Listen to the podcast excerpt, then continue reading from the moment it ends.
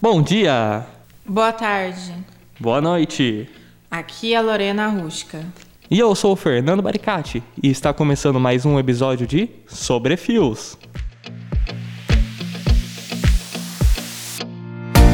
Nos últimos episódios, nós falamos um pouco sobre a história da moda e de como a estética passou a ser uma forma de expressão e de mudança social. Sim, Lorena. E também falamos de como a moda LGBTQIA+, é uma grande difusora de trends. Hoje vamos deixar a parte histórica de lado para ouvir um pouco sobre a história de duas pessoas do movimento LGBTQIA+. Essas pessoas não se encaixam nos padrões heteronormativos e elas se expressam muito através da moda.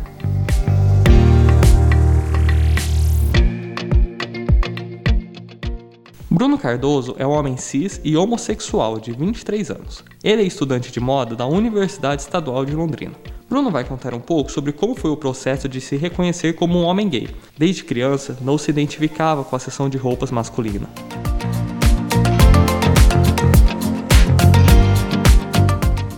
Quando eu era criança, é, as opções que eu tinha eram Marisa, Pernambucanas, e as roupas impostas lá na seção masculina e aquilo nunca foi a forma que, que eu enxergava em mim. Então eu acredito que também é uma forma da criança sofrer ali uma, uma repressão, porque ela se vê querendo usar, por exemplo, no meu caso, uma peça da seção feminina e ela não pode porque os padrões já estão ali muito impostos depois que eu cresci, que eu, que eu me entendi, né, enquanto gay, enquanto tipo corpo político, eu, eu descobri a força que tem nisso e no quanto tipo a forma de eu me vestir, de eu me expressar, de eu me comunicar, ela interfere socialmente, ela ela desmorona estruturas impostas, ela transforma outras visões, outros pensamentos. Então, eu acho que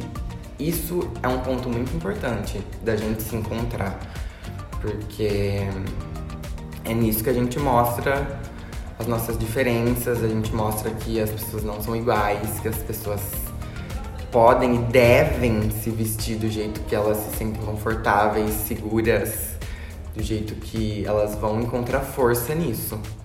O seu perfil não cabe para trabalhar em tal lugar por causa da roupa que você usa, da forma que você se porta. Então, acho que isso também é um preconceito bem grave, assim, porque acaba tirando o direito das pessoas de estarem no lugar que elas merecem.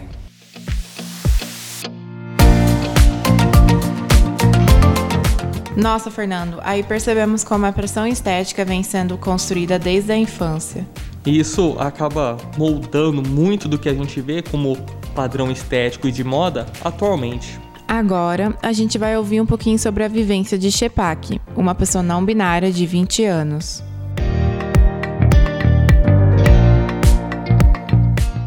Antes eu me considerava uma, uma mulher lésbica e eu já me vestia de uma forma diferente.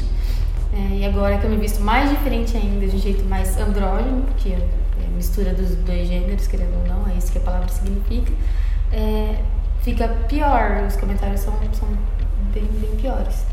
Geralmente eu não sigo o padrão, o padrão assim, feminino e masculino separado, mas é muito difícil você estar dentro de um meio que você se sente desconfortável, se sente discriminado, no caso da minha família, e não voltar a se vestir de um jeito que te foi dado desde a infância. Então, quando eu tô com a minha família, geralmente é uma coisa mais ir pro feminino, ir pra roupa masculina, mas quando eu tô aqui em modo, por exemplo, é muito mais tranquilo aqui na faculdade. Mas eu só comecei a usar essa diferença mesmo nas minhas vestimentas, é, agora em moda, porque eu senti que era um lugar muito mais aberto e muito mais receptivo para essas mudanças, essas constantes mudanças, porque o, a moda é assim, a gente sempre vai mudar e a gente sempre vai misturar essas, essas questões.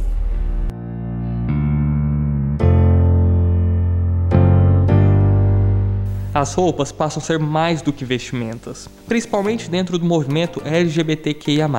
A moda é uma forma de expressão muito forte. E é interessante ouvir isso vindo de pessoas de dentro do movimento. Essas pessoas buscam uma forma de mudança social. A roupa é um ato político e de expressão. Sim, Lorena, e era esse um dos objetivos desse podcast. Espero que vocês tenham gostado. Esse foi o último episódio de Sobre Fios. Muito obrigada. Tchau! Tchau!